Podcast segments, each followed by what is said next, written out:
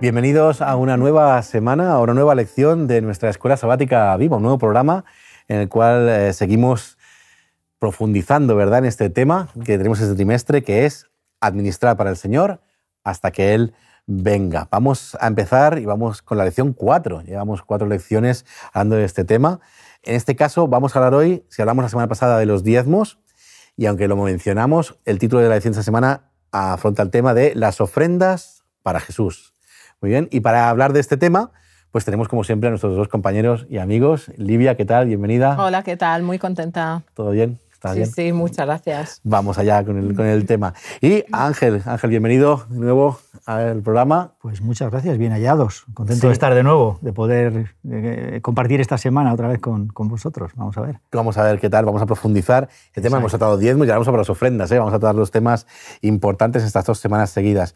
Eh, estas ofrendas están incluidas dentro de ese 90% restante que nos queda. O sea, ya hemos apartado el diezmo, lo apartábamos al principio, como dijimos, y podríamos decir que aquí empieza nuestra generosidad porque no hay una cantidad específicamente establecida de, de, ofrendas, sino que simplemente tenemos un concepto, un concepto como tal. El pueblo de Dios, vemos a lo largo de la Biblia, que da diferentes tipos de, de ofrendas. Y es bueno que descubramos, y vamos a profundizar para eso en esta lección, qué significa este concepto en toda su plenitud. Y de hecho, esta semana repasaremos lo que dice la Biblia acerca de las ofrendas como parte de esa administración de la que estamos tratando eh, y de los asuntos de Dios en la tierra. Y hoy vamos a pedirle a, a nuestros compañeros, vamos a hacernos, vamos a inclinar nuestros rostros y vamos a orar para empezar la lección, así que vamos, vamos a empezar así. Querido Señor y Padre que estás en los cielos, nos ponemos ante ti con nuestros corazones abiertos, nuestras mentes abiertas, para que tu Espíritu Santo nos llene, para que nos capacite, para que podamos ser capaces, Señor, de explicar este tema bien, para que podamos entenderlo y podamos adaptarlo a nuestras vidas, poder seguir siendo esos mayordomos que tú quieres. Así que, Padre, nos ponemos en tus manos para que nos guíes y a todos los demás, Señor, que están con nosotros aquí. En nombre de Jesús. Amén. Amén. Amén. Muy bien. Pues vamos a, a por la lección, como hemos dicho, se titula Las ofrendas para Jesús. Y vemos a lo largo del Antiguo Testamento que había diferentes tipos de ofrendas, ¿verdad? Efectivamente, habían diferentes tipos de ofrendas que se pueden clasificar de, de, muchas formas, pero hoy me gustaría hacer una clasificación más sencilla. Ofrendas voluntarias y ofrendas obligatorias. Uh -huh. Ofrendas obligatorias como por ejemplo el impuesto eh, del templo, que aunque nos parece, quizás nos sorprende, pero era considerado también una ofrenda. Y luego, pues, eh, ofrendas voluntarias pero los dos tipos eran muy importantes en la adoración. Veamos Hechos, capítulo 10, 4. Él, mirándolo fijamente y atemorizado, dijo, ¿Qué es, Señor? Le dijo, tus oraciones y tus limosnas han subido para memoria delante de Dios. Las ofrendas eran compromiso de fe. Quiero mencionar que, que las ofrendas tienen el origen inmediatamente después de la caída y señalaban a quién? Al Cordero de Dios que quita el pecado del mundo. Todas las ofrendas bíblicas parten de este modelo. Cuando eh, ponemos nuestra ofrenda, si pensamos a quién representa o a quién eh, dirige o debe dirigir nuestra atención, pues seguramente que nos emociona y valoraremos mucho cuando prepararemos la ofrenda. Uh -huh. eran, eran, ofrendas, entonces, hemos entendido todas estas voluntarias. Pero voluntarias significa opcionales. Mm. Esa es una, buena, una muy buena pregunta. ¿eh? Y la verdad es que cuando el concepto de voluntariedad eh, significa que es por decisión propia. ¿vale? Yo soy el que decido eh, dar, dar esa, esa ofrenda sin sentir ningún tipo de obligación, de presión, eh, sino por agradecimiento y, por supuesto, siempre vinculado a la alabanza, ¿no? al reconocimiento de Dios como el dador de todas las cosas. ¿no? Esa es la parte fundamental. Pero esa, esa parte de no presión significa que es voluntaria, uh -huh. pero también eh, nos da el sentido de, de, de, obligatoriedad. ¿Por qué? Porque en el momento en el que yo reconozco me siento eh, impelido, me siento llamado, ¿no? me siento movido a, a, a, a ofrendar. Por lo tanto, eh, se puede decir que si amas al Señor, ¿no? si quieres servir al Señor, vas a ofrendar. Porque está, está totalmente vinculado con la adoración, con la alabanza, con el reconocimiento de Dios. ¿no? O sea que son realmente obligatorias en el sentido de que son una parte fundamental de nuestro servicio a, Dios. Hay, un texto muy curioso porque se utiliza mucho para bodas, ¿verdad? Hay un texto dentro de ese apartado general que es 1 Corintios 13, ya sabéis a qué texto me estoy refiriendo, en la escala del amor, ¿verdad? Pero muchas veces no se dice este, este, este versículo en concreto. Es 1 Corintios 13.3. Dice, si repartiese todos mis bienes para dar de comer a los pobres y si entregase mi cuerpo para ser quemado, pero no tengo amor, de nada me sirve. E, este texto lo que me está diciendo es que hay un elemento fundamental para que estas ofrendas sean agradables a Dios, o sea, a pesar de ser eh, voluntarias. Si no se entregan con amor, si no se entregan porque realmente tú quieres a Dios, quieres, estás enamorado de Dios, y decirlo enamorado en el sentido romántico de la idea, sino en el sentido no puedo vivir sin Él, es algo que me, me llena y porque lo he decidido así, porque he tomado la decisión voluntaria de quererle, no, no valen, no sirven de nada ese de nada me sirve me rompe mucho, porque mucha gente, si, yo no quiero obligarte a dar esa ofrenda en la iglesia, yo no quiero ponerte, perdóname la expresión, ¿eh? ponerte una pistola en la cabeza para que, me, para que sea tanto la ofrenda. Lo que quiero es que tú analices cómo te sientes con Dios y, entres voluntariamente a aquello que, crees que es necesario, que crees que va a servir para ayudar a la obra. Sí, la Biblia dice que, que nuestras ofrendas deben de ser de acuerdo a nuestro corazón. O sea, en, en, en 2 Corintios 9, 7 de acuerdo a nuestro corazón, o sea, no, no vale de cualquier manera. Em, aunque espontáneas, aunque espontáneas las ofrendas, por ejemplo, en el culto, eh, pueden ser, pero no deben de ser opcionales eh, las ofrendas. Para salvarnos, Dios no eh, cogió algo del cielo, ¿no? Cualquier cosa, sino escogió lo mejor a su Hijo, que lo dio para todos nosotros, para que en Él creamos. Además, eh, me pareció súper interesante que Jesús le haya dedicado una atención especial a eso de las ofrendas. En la Biblia encontramos de que Jesús se tomó un tiempo, se sentó y miró a los dadores. Cada uno cómo da, cuánto da. ¿Te imaginas hoy en día, no? Pues como han observado a, la viuda y a, y a, todos los demás dadores, como los ha observado el Señor Jesús con lujo de detalles. ¿Te imaginas que hoy, cuando estés sentado en la silla de tu iglesia y metes la mano en el bolsillo, en el bolso, pienses, ahora mismo el Señor Jesús me está mirando. ¿Cómo sería nuestra ofrenda? con este pensamiento en la cabeza. Deberíamos de, sentirnos privilegiados de poder eh, ofrendar y participar en la obra del Señor. Bueno, es que el principio es la alegría, ¿no? Dios ama al dador alegre. alegre. Justamente. lo que pasa es que a veces utilizamos estos versículos y que tanto repetirlos es como si hubiesen perdido un poquito el significado de verdad. Y, lo utilizamos casi como decir, ves, tienes que ser alegre, tienes que ofrendar bien. Pero en realidad es algo que te muestra qué tipo de ofrenda das y cómo la das. Tienes que ser alegre, tienes que darlo con alegría. No es un versículo, no es, no es, no es decir por decir, sino estamos hablando palabra del Señor que dice y te está avisando y está llamando a tu corazón para que, para que atento.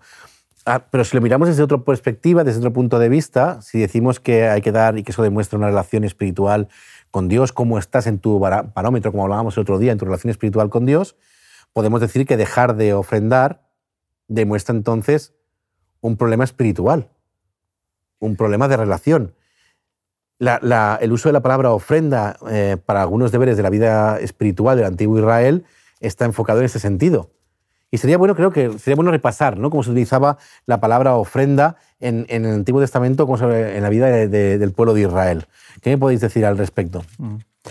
A ver, eh, servir al, Mesías voluntariamente, eh, la palabra que, que, utiliza en el original es nedabá. ¿eh? Y, por ejemplo, en el Salmo 110, en el versículo 3, tu pueblo se te ofrecerá voluntariamente. ¿vale? Ese voluntariamente aparece, aparece esta, esta palabra y es exactamente la misma que encontramos en números 29-39, donde dice, estas cosas ofreceréis a Jehová en vuestras fiestas solemnes, además de vuestros votos y de vuestras ofrendas voluntarias. ¿De acuerdo? Aquí, aquí vuelve a aparecer.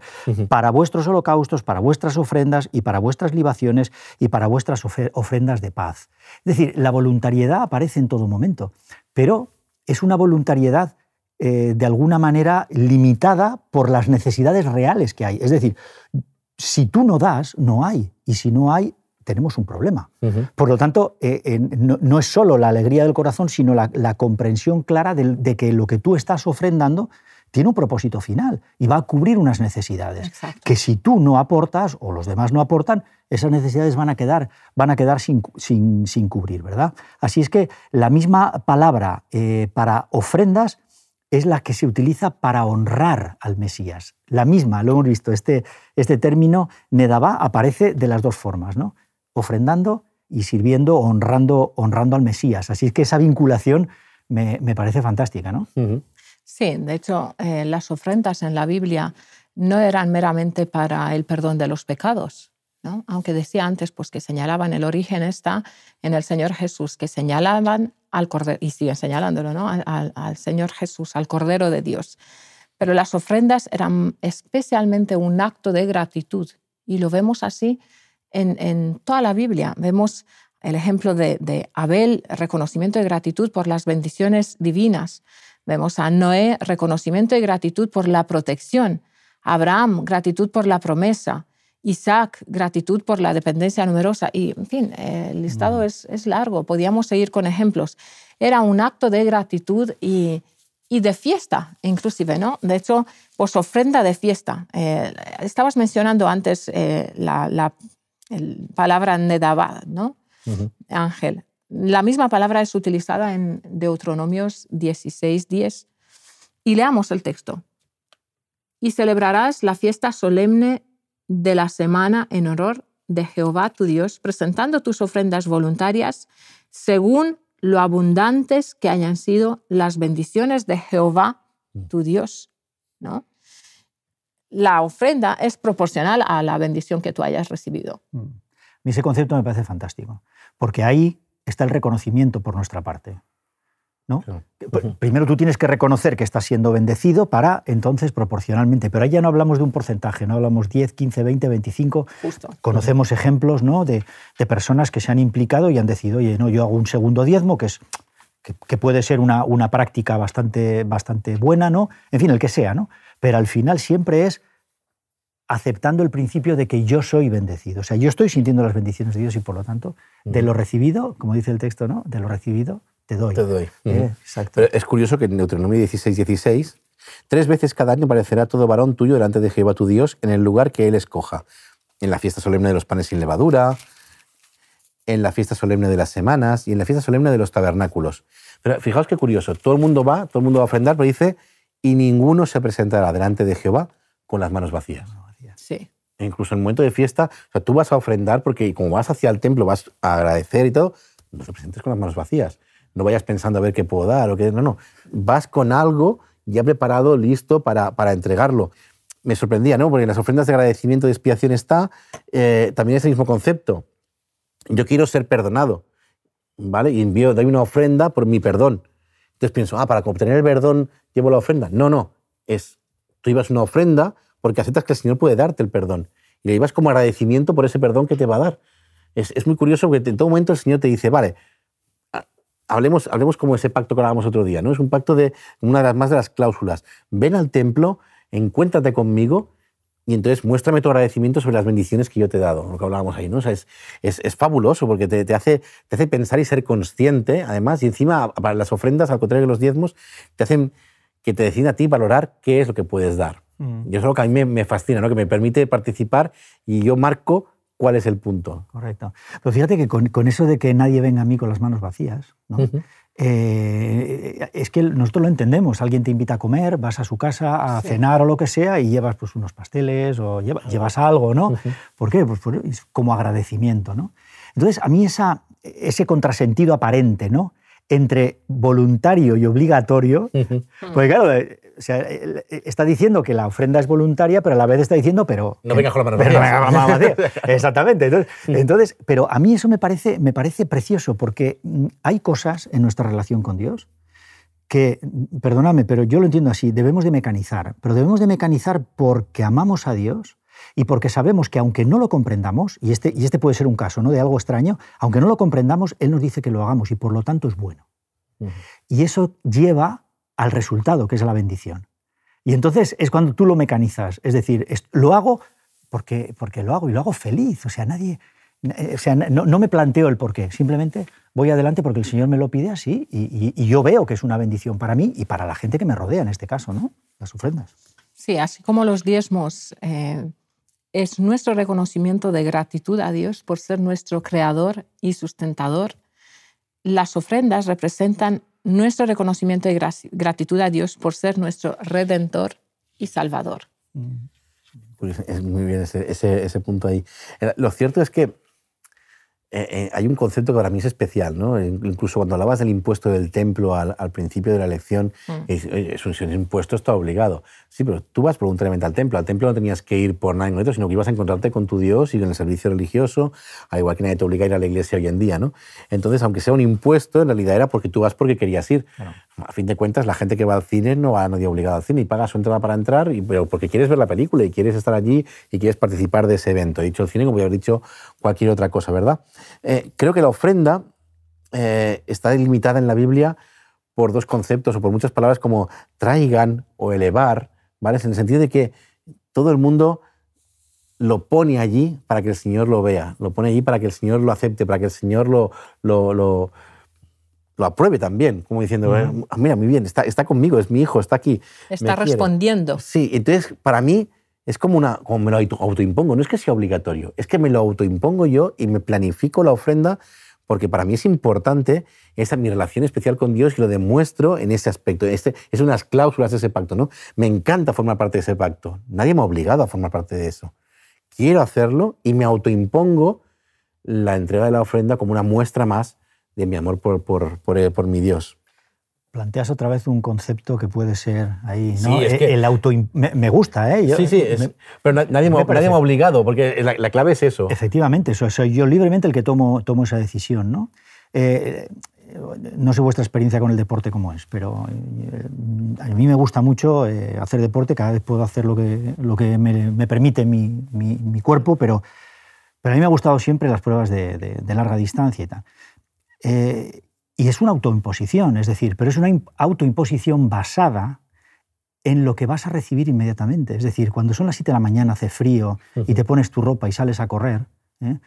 No como uno que decía, sí, y salgo a correr en la cortina y me vuelvo a acostar. no, esto no, esto se a correr de verdad. De verdad, calle. Exactamente, y hace frío. Realmente, en ese momento tú mm, no te gustaría hacer eso, ¿no? Igual que lo que estamos hablando aquí. ¿Por qué? Porque si tú tienes ese dinero para ti, podrías hacer muchas cosas con ello, ¿verdad?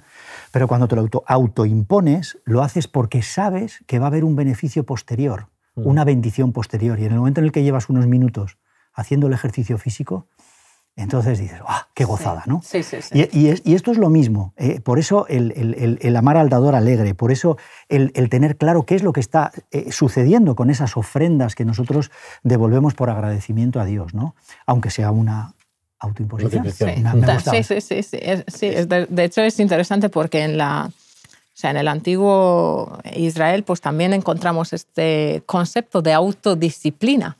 Eh, por eso, o sea, cuando estamos escuchando de que el impuesto al templo era una ofrenda, ¿no? Pues yo creo que tiene que ver con esta autodisciplina también. Eh, leamos Éxodo 30 con versículo 13. Esto dará todo aquel que sea sensado, medio ciclo conforme al ciclo del santuario. El ciclo es de 20 geras. La mitad de un ciclo será la ofrenda reservada a Jehová todo el que sea censado de 20 años para arriba dará la ofrenda a Jehová, ¿no? Pues hay, una, hay una norma y hoy en día también nuestra iglesia está organizada.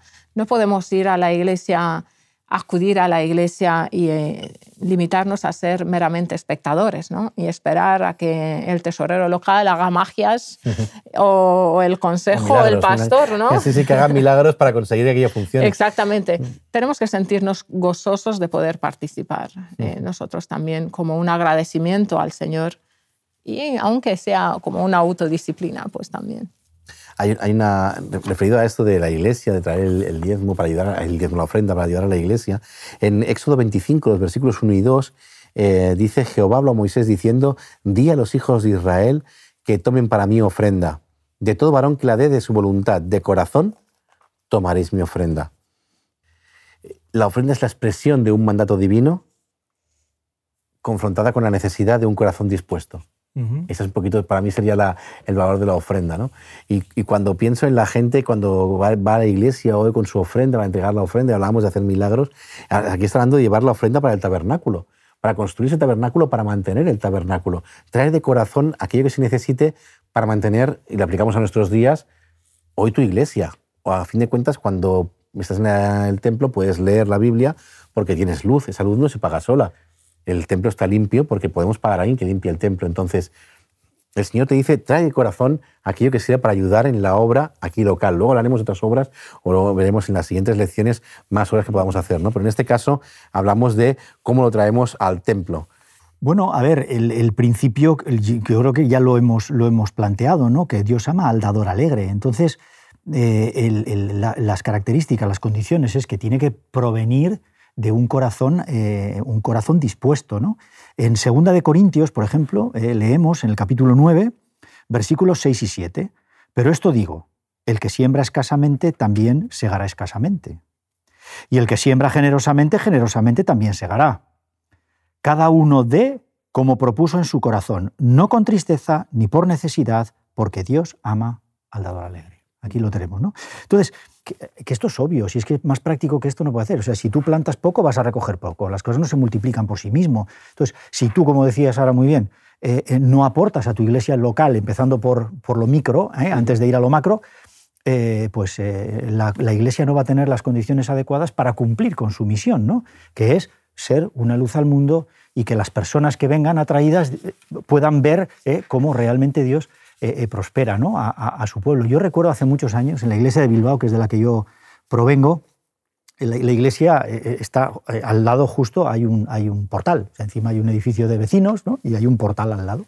Y yo recuerdo con cariño al portero de aquella finca. ¿no? Y aquel portero, yo me acuerdo que nos decía, oye, pero os veo aquí que venís los sábados y venís todos bien vestidos y, la iglesia la tenéis bonita, la tenéis bien cuidada y tal. Y, y, oye, se os ve se os ve eh, participando, disfrutando de lo que hacéis y tal. Esa era la visión que él tenía, ¿no?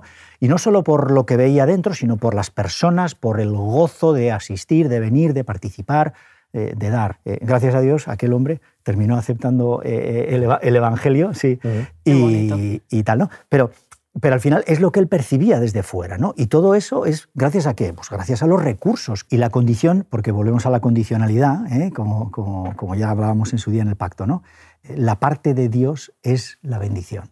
Entonces, eh, dador alegre, corazón dispuesto y bendición de Dios. En este caso, ese hombre conoció el Evangelio, más bendición que esa, imposible, ¿no? O sea, que gracias a eso se acercó, pudo conocer el Evangelio y mira, qué bueno, qué bueno que, que estuviera allí. Quiero retomar un poco eh, tu idea, Ángel, de, dador alegre, ¿no? Es muy importante la motivación interna del creyente, ¿no? Eh, por ejemplo, lo vemos en el llamado de David, en Primera de Crónicas 29, 5. Oro, pues, para las cosas de oro y plata para las cosas de plata y para toda la obra de las manos de los artífices. ¿Quién quiere, pues, hacer hoy ofrenda voluntaria a Jehová? Igual que, los diezmos, no devolvemos los diezmos para ser bendecidos, sino porque ya fuimos bendecidos. Igualmente, en el caso de las ofrendas, no damos las ofrendas para ser salvos, sino porque ya fuimos salvos. Y además, em, tiene que ser una consecuencia. Primero, dio Dios. Tanto refiriéndonos al plan de salvación, dio a su Hijo y luego nos dio todo lo que nosotros tenemos. Primero dio Él. Nosotros devolvemos el diezmo y damos la ofrenda como una, una respuesta y un reconocimiento de lo que Él ha hecho y lo que nos ha dado. Es, es muy curioso el, el, las ofrendas, cómo nos, cómo nos marcan, cómo nos llevan a, expresar nuestro, nuestro amor y nuestro cariño y cómo muchas veces en nuestras iglesias a veces hemos, hemos olvidado ese, ese, ese, concepto, hemos olvidado para qué sirve, hemos olvidado a dónde nos lleva las ofrendas. ¿no? Y, y parece que le hemos dado un, un un punto negativo, no punto negativo, sino como algo que pasamos casi por encima, rápido, sin pensar. Metemos mano en el bolsillo y entregamos, ¿no? Es, un poco em, superficial y deberíamos darle más importancia. Un concepto equivocado. Sí, de hecho, yo creo que la ofrenda no tiene tanto que ver con el dinero, sino con el reconocimiento y la gratitud. Eso es. No, puedes hacer, no puedes pensar la ofrenda al sábado, sino que tienes que meditarla antes, como, como algo preparado para tu relación con Dios. ¿no? Claro, tiene que ser parte de nuestro presupuesto. Cometemos el error de incluir solo el diezmo en el presupuesto y lo otro, como tú has dicho antes, metes la mano en el... Sí, a ver qué hay. Y a ver qué hay, y si salen 2-2 y salen 5-5. Pero claro, ese no debe de ser el, el- el principio, Eh, eh, sino que tiene que ser algo presupuestado, algo ya organizado previamente. planificado. Y planificado, claro, porque aparte te va a ayudar a ti a nivel personal en tu economía familiar, que es Sí. muy importante. Si pensamos que, que es una prueba de lealtad y adoración a nuestro Señor, es prácticamente una cuestión de elegir en quién confiamos, en Dios. Yo tengo un, un lema, e intento compartirlo con las iglesias, que es eh, Dios no necesita tus limosnas, Dios quiere tus ofrendas. Bueno, pues que el Señor nos ayude y que sea práctico, Amén. que nuestras iglesias y nuestros miembros puedan encontrar el gozo de ofrendar y pueda haya servido como inspiración para que a partir de ahora se lo piensen bien a la hora de ese momento de la ofrenda en todas las iglesias. Muchas gracias por estar aquí hoy, por compartir de nuevo una semana más esta lección y nos vemos la semana que viene si queréis y si Dios quiere. ¿De acuerdo? Gracias, un Aquí placer. estaremos, Muy sin bien, falta. Perfecto, muy bien. Hasta la semana que viene. Hasta la semana que viene. Escuela Sabática Viva te invita a poner en práctica los siguientes objetivos. Crecer espiritualmente a través del estudio diario de la Biblia y la oración. Experimentar el amor fraterno, cuidando los unos de los otros. Y vivir la misión como un estilo de vida, convirtiendo tu clase en una iglesia hogar y en un lugar de esperanza. Así, tu unidad de acción será un centro de reavivamiento, un centro de fraternidad y un centro de misión.